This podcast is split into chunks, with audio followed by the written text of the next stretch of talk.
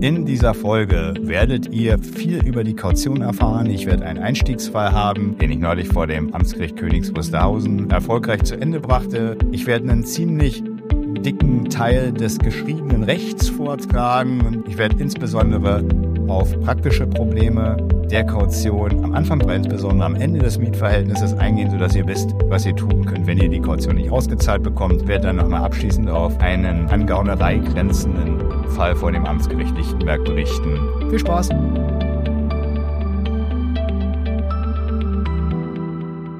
Herzlich willkommen zu einer weiteren Folge des Podcastes Dein gutes Mietrecht, dem Podcast, der Mieterinnen und Mietern ein paar Tipps und Hinweise in der Praxis an die Hand geben soll, um im Mietverhältnis und den Fallstricken dort entsprechend entgegenzutreten. Bevor wir ins Thema einsteigen, noch ein paar Hausmitteilungen. Hier ist auch eine Frage gestellt worden, da wollte ich jetzt keinen extra Beitrag für machen. Die lese ich einfach mal vor, wird sie hier beantworten und der entsprechenden Person hier gerne Feedback geben.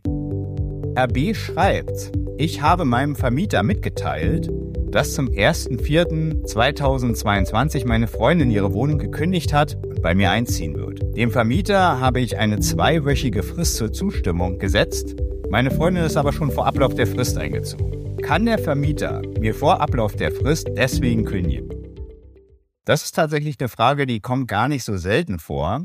Und Herr B hat jetzt im Hinterkopf, naja, es gibt ja die unerlaubte Untervermietung. Das denkt er sich, meine ich. Unerlaubte Untervermietung ist ein Grund zur Kündigung. Das hatte ich schon mal in einer der vorherigen Folgen gesagt. Da sollte man auf jeden Fall höchst vorsichtig sein. In dem Fall ist es aber gar kein Problem. Diese Regelungen der Untervermietung, die gelten nicht für Lebensgefährten. Es ist sogar so, dass man dem Vermieter hier nur mitteilen muss, gar keine Frist setzen muss. Herr B. hätten sie gar nicht machen müssen, ja.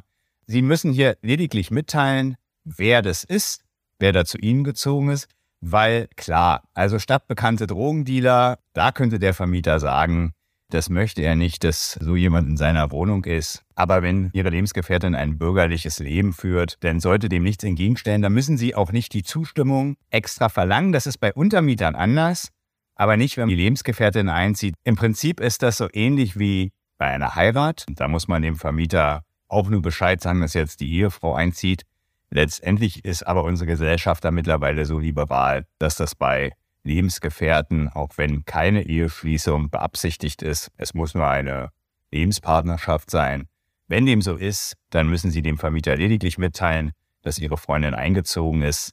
Auf eine Zustimmung des Vermieters kommt es wirklich nur dann an, wenn möglicherweise sich in der Person des Einziehenden gewisse Makel verbergen, von denen Sie wissen und wo der Vermieter gegebenenfalls etwas dagegen haben könnte. Dem Grunde nach müssen Sie sich hier keine Sorgen machen. Wenn ihr also Fragen habt oder auch weitere Wünsche für Podcast-Themen, würde ich mich sehr freuen. Ansonsten gehe ich hier weiter die Top 20 der relevantesten Mieterinnen und Mieterfragen hier durch bis ich nichts mehr zu sagen habe oder ich lade mir Gäste ein, um mal ein bisschen die Podcast-Struktur hier aufzubrechen. Gerne dafür auch Vorschläge, wen ich da einladen mag. Ich, äh, so, soweit ich das kann und soweit hier jemand Interesse hat, werde ich das auf jeden Fall tun.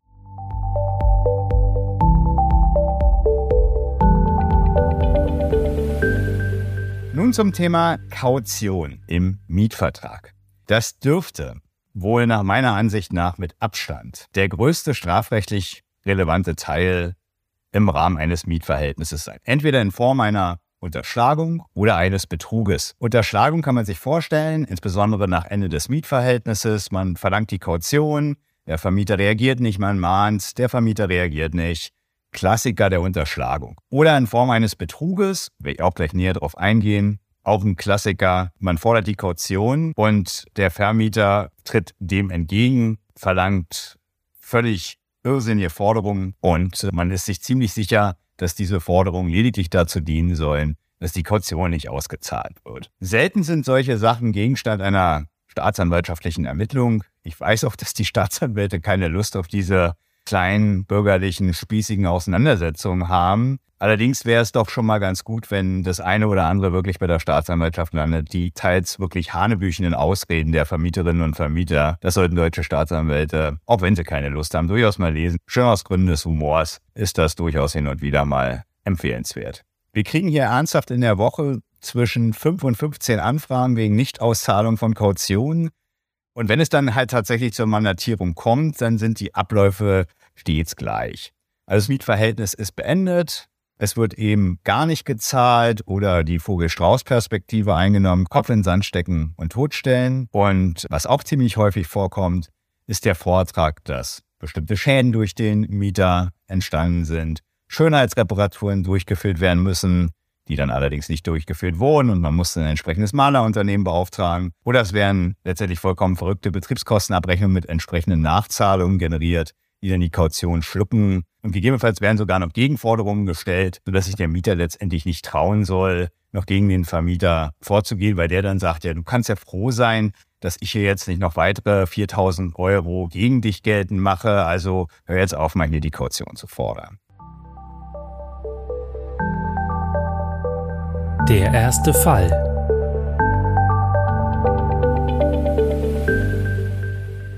Ich habe da ein schönes Beispiel mitgebracht. Ich war letzte Woche im Amtsgericht Königs Wusterhausen. Wer das kennt, ist so ein kleiner Ort südlich von Berlin. Nicht bei dem schönen Amtsgericht Königs Wusterhausen, das ist in der Nähe vom Schloss, wer sich das mal anschauen mag, sondern eine Zweigstelle in Wildau. Wildau ist am Arsch der Welt. Das Amtsgericht sieht auch entsprechend wie so ein Neubauklotz aus. Die Richter tun einem da regelmäßig leid, dort arbeiten zu müssen. Wildau kennt man einfalls von der technischen Hochschule, die da ist. Ansonsten die Studenten, die da sind, die sind in der Regel auch dann in Berlin ansässig und fahren dann immer raus. Da fand ein Kautionsrückforderungsverfahren statt. Der Mandant bzw. die beiden Mandanten hatten eine Kaution von 3600 Euro hinterlegt. Davon hatten sie selber schon, man hätte schon streiten können, ob sie es gemusst hätten, 900 Euro wegen eines beschädigten Teppichs abgezogen und den Rest, also circa 2700 Euro, gefordert. Dieser Teppich war wohl zerstört. Allerdings hätte man da durchaus diskutieren können, ob das nicht durch den üblichen Gebrauch einfach abgenutzt war oder ob das wirklich durch eine gewisse fahrlässige oder vorsätzliche Beschädigung stattgefunden hat. Ich meinte nicht, aber da waren die Mandanten gar nicht so kleinkrämerisch, ganz im Gegensatz zur Vermieterin, die wirklich eine Kleinkrämerseele gefressen hatte. Zu denen gab es ein Badproblem. Was war das Badproblem? Die Vermieter hatten ursprünglich in dieser Wohnung, das war vermietetes Haus, deswegen auch eine recht hohe Kaution, und hatten sich da natürlich ein Bad eingebaut. Allerdings schon ein Standard, wo Schmalhans Küchenmeister war. Also das war jetzt nicht ein Wasserhahn auf dem Waschbecken mit Einhebel-Mischbatterie. Das war auch jetzt nichts groß Besonderes. Es war halt aus einem Guss, aber es war zu dem Zeitpunkt, wo meine Mandanten diese Wohnung gemietet haben, schon über zehn Jahre alt. Und wie gesagt, jetzt auch keine marmornen Fliesen, keine goldenen Wasserhähne, nichts Besonderes. Im Gegenteil schon durch die Abnutzung in gewisser Hinsicht auf einem etwas, na, ich will jetzt nicht sagen schäbigen, aber zumindestens jetzt nicht Hochglanzstand. Und da das auch teilweise etwas ja, ich sage jetzt mal, ästhetisch auch nicht so richtig gut gemacht war. Der Mann dieser kleinen Krämerseele hatte das in Eigenregie gebaut, haben sich die Mandanten entschlossen, das herauszureißen. Ohne Zustimmung der Vermieter, das schon, das haben sie nicht gemacht. Aber ein neues Bad dort eingebaut, welches gleicher Art und Güte war. Das kann man schon sagen. Und es war neu. Ja, und das war so ein bisschen dann schon Thema in, einem, in der Übergabe, auch im außergerichtlichen Hin- und Herschreiben. Letztendlich ist aber Folgendes zu berücksichtigen.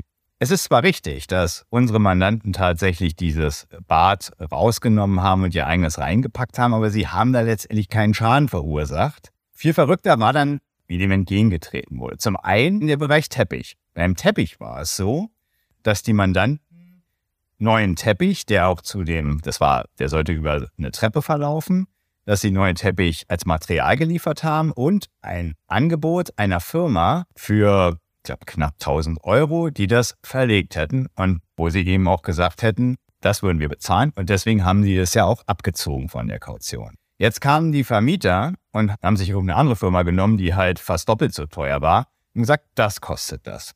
Dann haben sie praktisch das Bad was sie ursprünglich im neuen Zustand mal zu einem horrenden Preis angeblich dort eingebaut hätten, als Maßstab genommen, als Schadensersatzanspruch genommen, weil sie nicht mehr das Bad zurückbekommen haben, was ursprünglich eben da drinne war. Aber jetzt kommt der Knüller. Die Mandanten kannten die nächsten Mieter und von denen haben sie Folgendes berichtet bekommen. Erstens, der Teppich wurde von denen nie wirklich verlegt. Das ist einfach nicht geschehen. Zweitens, das Bad von meinen Mandanten, was die eingebaut haben, steht da drin bis heute. Die Vermieter haben schlicht und ergreifend das Haus verkauft und haben, auch das wussten die in der Provinz, da wird viel gesprochen, und haben ganz im Gegenteil einen richtig guten Verkaufspreis erzielt. Da war also in keinster Weise ein Schaden entstanden, dadurch, dass dieses Bad ohne Zustimmung der Vermieter dort eingebaut wurde. Auf meine Frage auch immer wieder hin an die Vermieter, dann wo jetzt eigentlich ihr Problem sei, war auch im Prinzip nur die Antwort, da ist ein Makel. Also allein die Verletzung der Ehre, dass sie nicht gefragt wurde, dass da ein Bad ausgetauscht wurde, und gar nicht die Frage, ist ihr dadurch finanziell und nichts anderes ist im Schadensersatzrecht ein Thema, außer jetzt vielleicht bei Schmerzensgeld. Ein finanzieller Schaden ist sie jedoch überhaupt nicht entstanden. Und sie konnte letztendlich auch nicht nachweisen, dass ihr ursprüngliches Bad, wo sie da wirklich einen vierstelligen Betrag dann auch aufgerufen hatte, dass, der, dass das wirklich der Wert des Bades war. Also man merkte richtig an jeglicher Stelle, wie sie versuchte, nur irgendwie der Kaution entgegenzutreten und letztendlich sogar außergerichtlich, das war mein Hinweis vorhin, noch auf den Mandanten zugehen und gesagt habe, eigentlich schuldest du mir noch 2000 Euro. Zahl die jetzt mal oder ich verklag dich. Das fand der Richter in Königs Wusterhausen nicht so komisch. Er ist dem entgegengetreten und hat uns überwiegend Recht gegeben.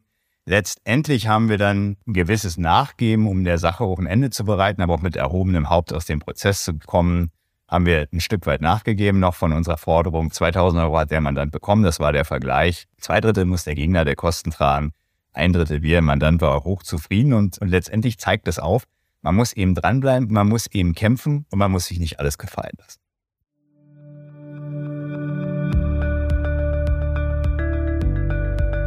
Zeit für ein paar Begriffsklärungen. Kaution, ja, was ist das eigentlich? Es ist Begriff für eine sogenannte Mietsicherheit. Mietsicherheit, die ist selbst geregelt in Paragraph 551 BGB, also da steht in Absatz 1, hat der Mieter dem Vermieter für die Erfüllung seiner Pflichten Sicherheit zu leisten.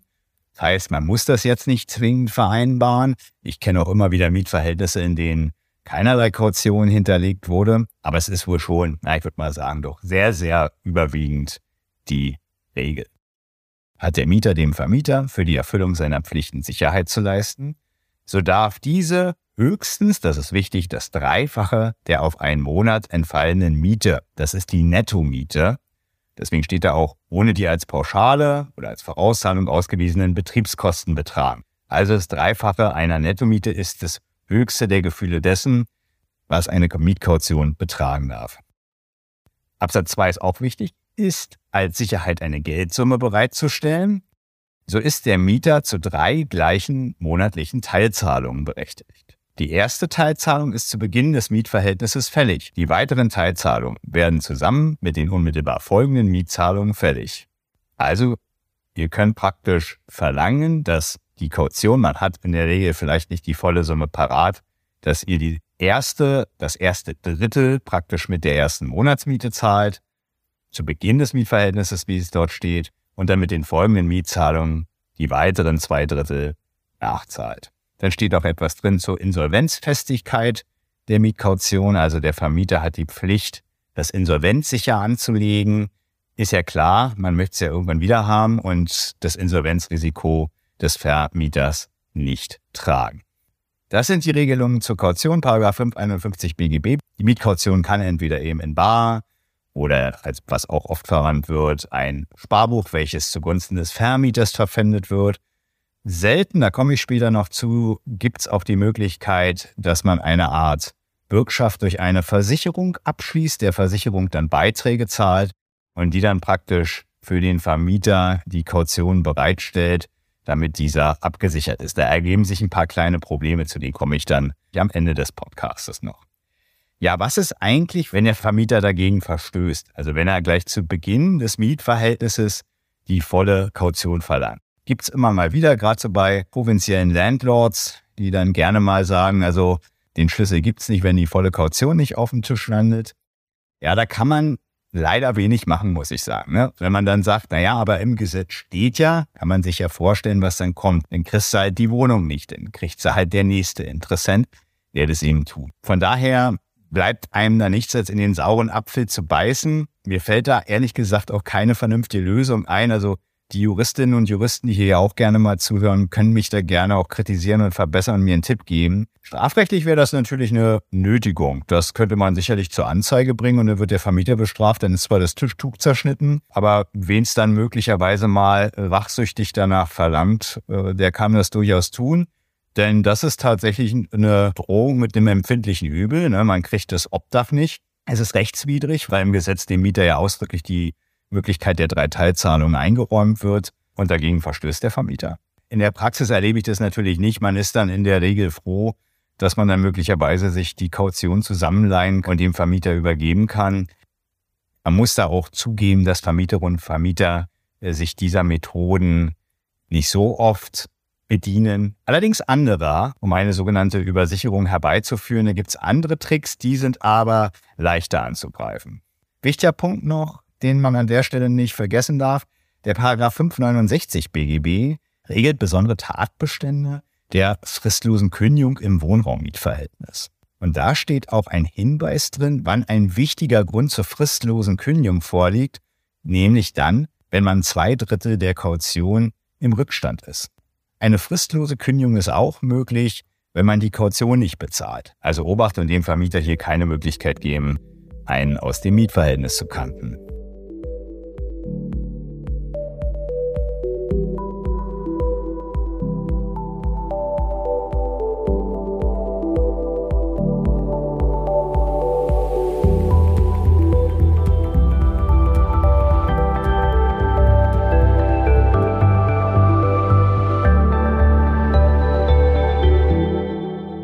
Übersicherung. Ja, was ist das eigentlich?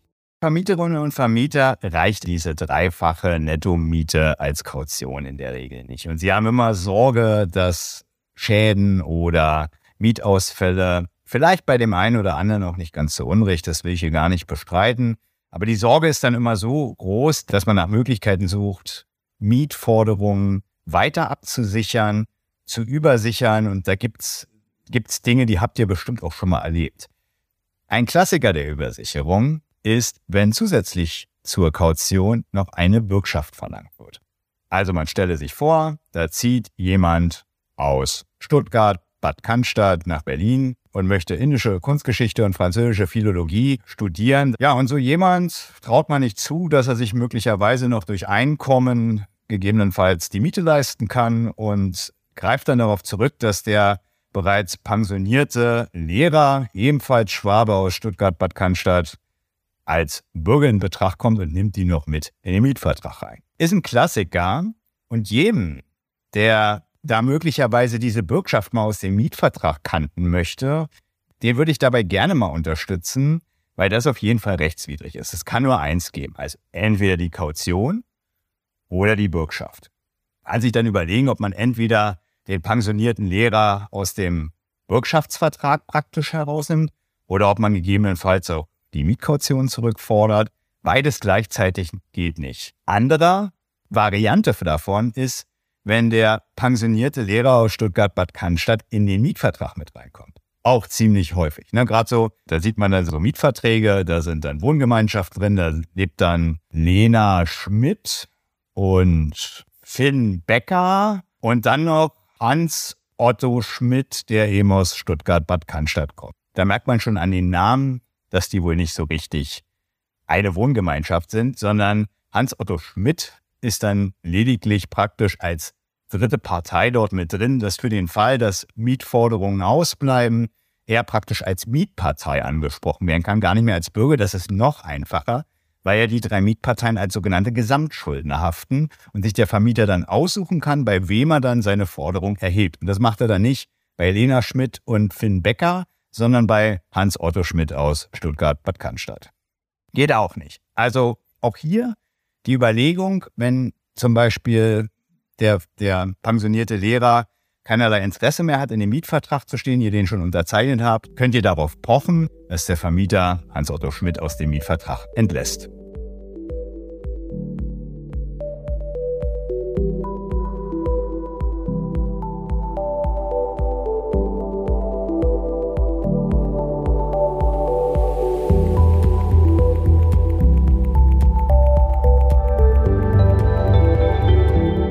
Zum Thema Insolvenzfestigkeit, das ist auch ein wichtiger Punkt. Also der Vermieter, der muss die Kaution getrennt von seinem Vermögen anlegen. Wenn er das nicht tut, könnt ihr das auf jeden Fall verlangen. Ihr könnt auch Auskunft darüber verlangen, wie die Kautionsanlage beschaffen ist. Ein wichtiger Paragraph, den ich auch nennen möchte, ist der 566a BGB.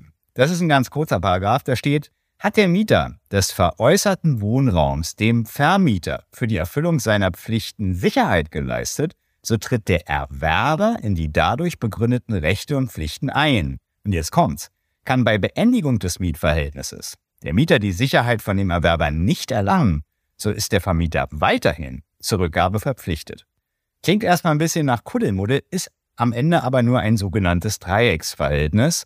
Im Prinzip ein mieterschützendes Dreiecksverhältnis. In zweierlei Hinsicht. Zum einen, wenn, und das passiert ja nicht selten, die Mietsache veräußert wird, das Haus verkauft wird an den neuen Vermieter, dann ist der erstmal derjenige, der für diese Forderung einstehen muss. Das ist der erste Ansprechpartner dann nach Beendigung des Mietverhältnisses. Jetzt kommt aber Folgendes noch hinzu. Man spricht davon Subsidiarität, also Nachrangigkeit, der Nachrangigkeit des Anspruchs auch gegen den ursprünglichen Vermieter. Also der, der praktisch als erstes die Kaution von einem bekommen hat. Man hat also, wenn man so will, eine Art doppelten Boden da reingezogen. Und wenn ihr mal so ein Schreiben bekommt, weil es einen Verkauf eures Mietobjektes gab, dass ihr zustimmen sollt, dass die Kaution vom ursprünglichen Vermieter an den Erwerber übergeben werden darf oder ähnliches, unterschreibt das bitte nicht. Das sind Versuche, dieser zweite Haftung des ursprünglichen Vermieters, an dem man die Kaution gezahlt hat, zu umgehen. Da würde ich dringend von abraten,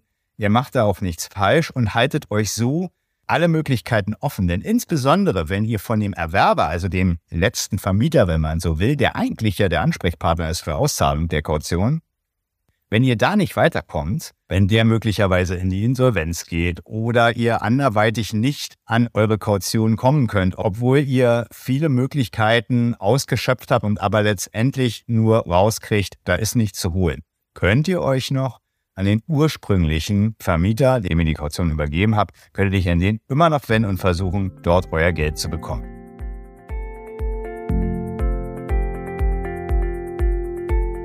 Weiter geht's mit häufigen Fragen.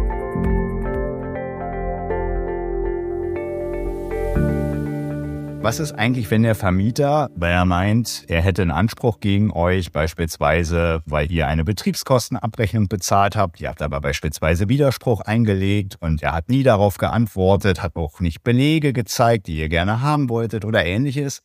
Er sagt aber, ich nehme das jetzt aus der Kaution, verlangt sogar von euch gegebenenfalls die Kaution entsprechend wieder aufzufüllen. Da kommt es darauf an, wie die Kaution angelegt wurde. Wenn es insbesondere so ein Sparbuch war, das ist ja auf euren Namen angelegt, nur halt zugunsten des Vermieters verpfändet, dann könnt ihr da gegebenenfalls vorgehen, wenn er sich da bedient, gegebenenfalls auch im Rahmen einer sogenannten einstweiligen Anordnung. Das müsste man im Einzelnen sehen, ob das nötig ist. Beziehungsweise, wenn er sagt, dass ihr die Kaution wieder auffüllen müsst, weil er jetzt für die Betriebskostenabrechnung 400 Euro Nachzahlung genommen hat, dann müsst ihr gegebenenfalls vor Gericht gehen und feststellen lassen, dass diese Forderung nicht berechtigt ist.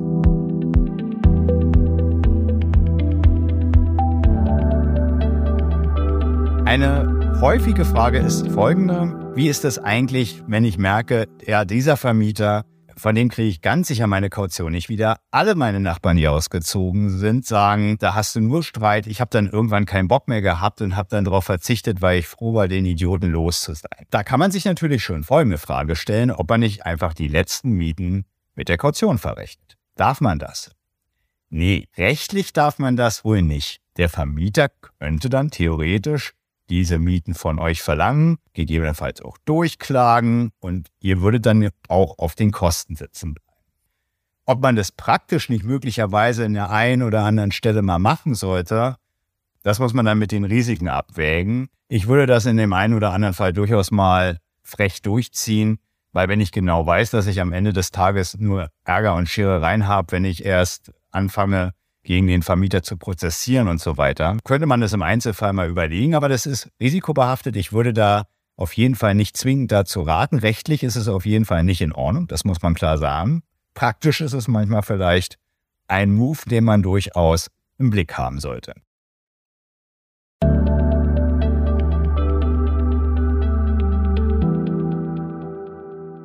Kommt natürlich die spannendste Frage, darauf haben die meisten wahrscheinlich gewartet. Was mache ich jetzt eigentlich, um die Kaution durchzusetzen? Wie mache ich das effektiv? Vor allen Dingen stellt sich ja die erste Frage, wann ist eigentlich eine Kaution fällig? Also wann kann ich sie eigentlich vom Vermieter verlangen? Jetzt gibt es immer mal wieder den Irrtum, dass erst nach sechs Monaten eine Kaution gefordert werden kann. Das ist absurd vor dem Hintergrund, dass es falsch ist. Das, da sage ich gleich noch was zu. Und zum anderen ist es ja praktisch auch eine Frechheit. Letztendlich ist es nicht so, dass man immer mal so ein paar tausend Euro mit sich rumschleppt, um von einer Wohnung in die nächste zu kommen, sondern gerade wenn die Kasse knapp kalkuliert ist, hat man so eine Kaution nicht einfach mal so. Letztendlich ist es also im Interesse des Mieters, möglichst schnell an die Kaution zu kommen. Und dieser Irrtum mit den sechs Monaten, der ergibt sich aus BGH-Rechtsprechung, wo das angedeutet wird. Da steht aber nicht drin, sechs Monate musst du warten und dann kannst du die Kaution verlangen. Da steht drin, dass dem Vermieter eine gewisse Überlegungsfrist eingeräumt werden muss, um gegebenenfalls bestehende Gegenansprüche zu prüfen, verrechnen zu können, Betriebskosten zu checken, abzurechnen und so weiter. Meiner Ansicht nach kann man auf jeden Fall schon nach zwei Monaten anfangen, die Kaution zu verlangen. Letztendlich sind die Betriebskosten jedenfalls zum Vorjahr auf jeden Fall klar. Auch aus dem aktuellen Jahr dürften die meisten schon abrechenbar sein.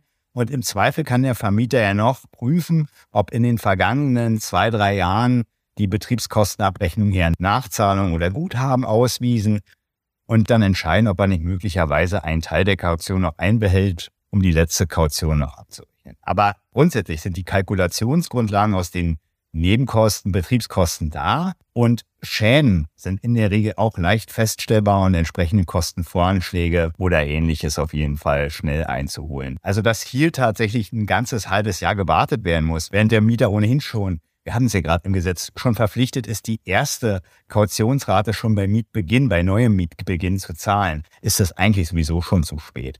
Aber wenn er es sich gegebenenfalls von irgendjemand geliehen hat und das Geld schnell an jemanden zurückzahlen muss, dann ist er ja natürlich auch interessiert, das Geld möglichst schnell zu haben, beziehungsweise dann eben auch für Investitionen gegebenenfalls in der Wohnung oder welche Lebenshaltungskosten auch immer dann auch entsprechend zu benutzen. Letztendlich ist es ja nun mal sein Vermögen.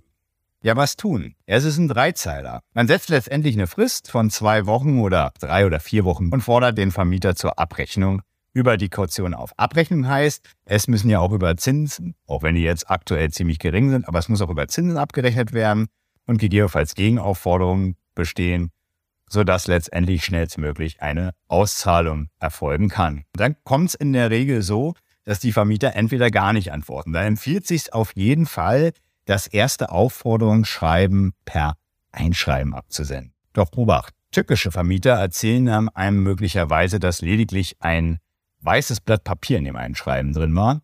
Einen Zugangsnachweis hat man ja dann in der Regel. Dagegen hilft Folgendes. Man sollte dann dieses Aufforderungsschreiben unterzeugen, in den Brief stecken, mit dem Brief zur Post gehen, gemeinsam mit dem Zeugen und das Einschreiben aufgeben. Dann hat man auf jeden Fall alles getan, um einen ausreichenden Nachweis zu bekommen. Ja, was ist, wenn der Vermieter nicht antwortet und auch nicht zahlt? Dann sollte man ihn zumindest noch einmal mahnen. Das meine ich muss nicht zwingend mit einem Einschreiben sein. Da würde wohl auch eine E-Mail ausreichen. Warum sage ich mahnen? Man könnte natürlich auch sofort klagen. Wenn man allerdings bestrebt ist, das Ganze noch vorgerichtlich zu klären, dann vorgerichtlich zu klären und insbesondere vielleicht darauf aus ist, dass der Vermieter, sollte man noch einen Rechtsanwalt einschalten, die eigenen Rechtsanwaltskosten zu tragen hat, dann muss man ihn in den sogenannten Verzug setzen. In Verzug ist der Vermieter dann, wenn ein Aufforderungsschreiben und eine Mahnung erfolgt und der Vermieter nicht reagiert. Dann ist der Verzug Schaden, nämlich durchaus auch die Beauftragung eines Rechtsanwalts und dann auch die entsprechenden Kosten auf den Vermieter umzulegen. Und daran könnte man ja durchaus interessiert sein, um nicht auch noch die Anwaltskosten von der Kaution, die man dann vielleicht dann schon außergerichtlich bekommt, abziehen zu müssen.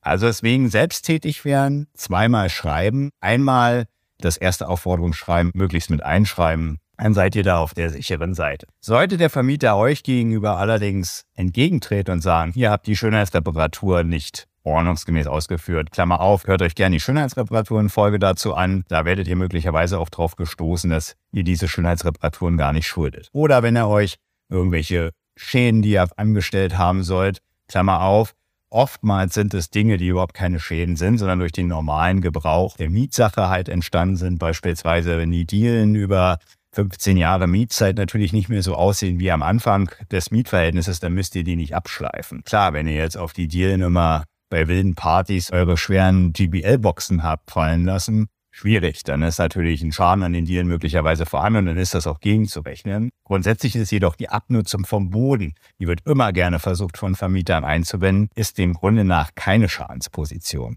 Oder es kommen halt Betriebskostenabrechnungen, die euch entgegengeschleudert werden und da müsste man dann halt prüfen, ob die in Ordnung sind oder nicht.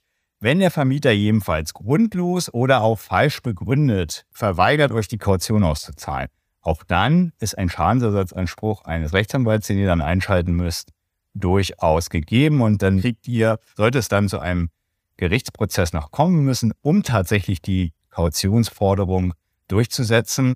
Und das wäre dann tatsächlich die letzte und am Ende die effizienteste Variante. Dann könnt ihr auch die Anwaltskosten gleich noch mit durchsetzen.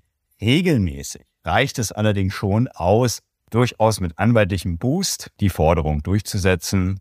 Manchmal kann man sich auch gut schon vorgerichtlich einigen mit, mit Vermietern, die keinerlei Krämerseele oder Erbsenzähler sind. Wenn es allerdings nicht anders geht, dann soll es halt vor Gericht sein. Und nicht selten erlebt man dann, jetzt mit Ausnahme des Eingangsfalls, den ich geschildert habe, dass die dann auch einknicken, gegebenenfalls anerkennen und dann die Flügel strecken müssen.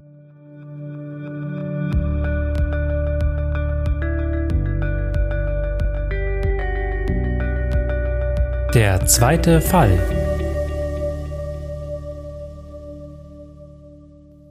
Abschließend noch ein bisher noch nicht entschiedenen Fall, aber genau in diesem kommen all diese Punkte, die ich gerade ansprach. Ja, werden exemplarisch vor. Der Fall spielt am Amtsgericht Lichtenberg. Ich, ich habe jetzt gerade die Klageerwiderung geschrieben. Bin mal gespannt, was rauskommt. Da war es tatsächlich so, wie ich es eingangs berichtet habe. Bestimmte Versicherungen machen sich durchaus ein Geschäft damit, dass sie Kautionen stellen und dafür Beiträge kassieren machen nicht viele. Das ist eigentlich eher im Gewerbemietrecht oft ein Thema, weil da sehr hohe Kautionen verlangt werden. Im Wohnraummietrecht sind es recht wenige Versicherungen, weil da das Geschäft halt nicht so dicke ist. In dem Fall ist es aber so gewesen. Dann eine Versicherung eingeschalten. Das Mietverhältnis ist dann irgendwann beendet worden. Dann ist der Vermieter an die Versicherung angetreten, hat diverse Schäden angemeldet. Da ist vom Betrug über horrende Forderungen alles dabei gewesen.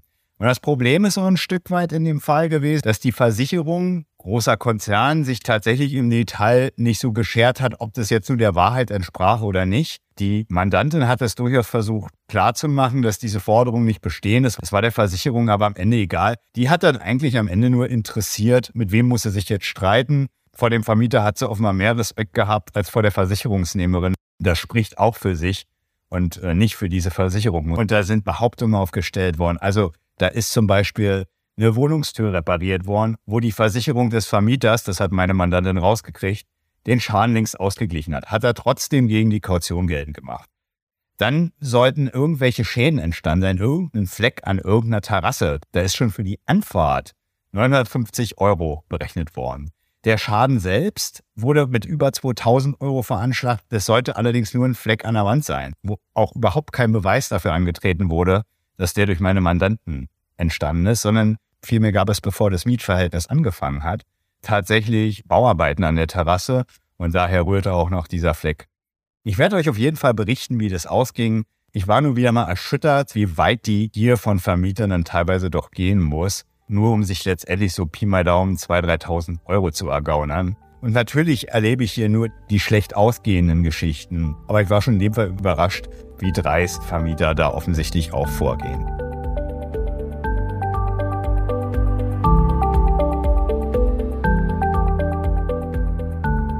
Ich hoffe, ich konnte euch ein paar praktische Tipps zur Kaution mit auf den Weg geben. Stehe euch gerne für Fragen zur Verfügung. Ich würde mich wahnsinnig freuen, wenn ihr den Podcast insbesondere bei Apple, aber auch auf anderen Plattformen abonnieren oder bewerten würdet.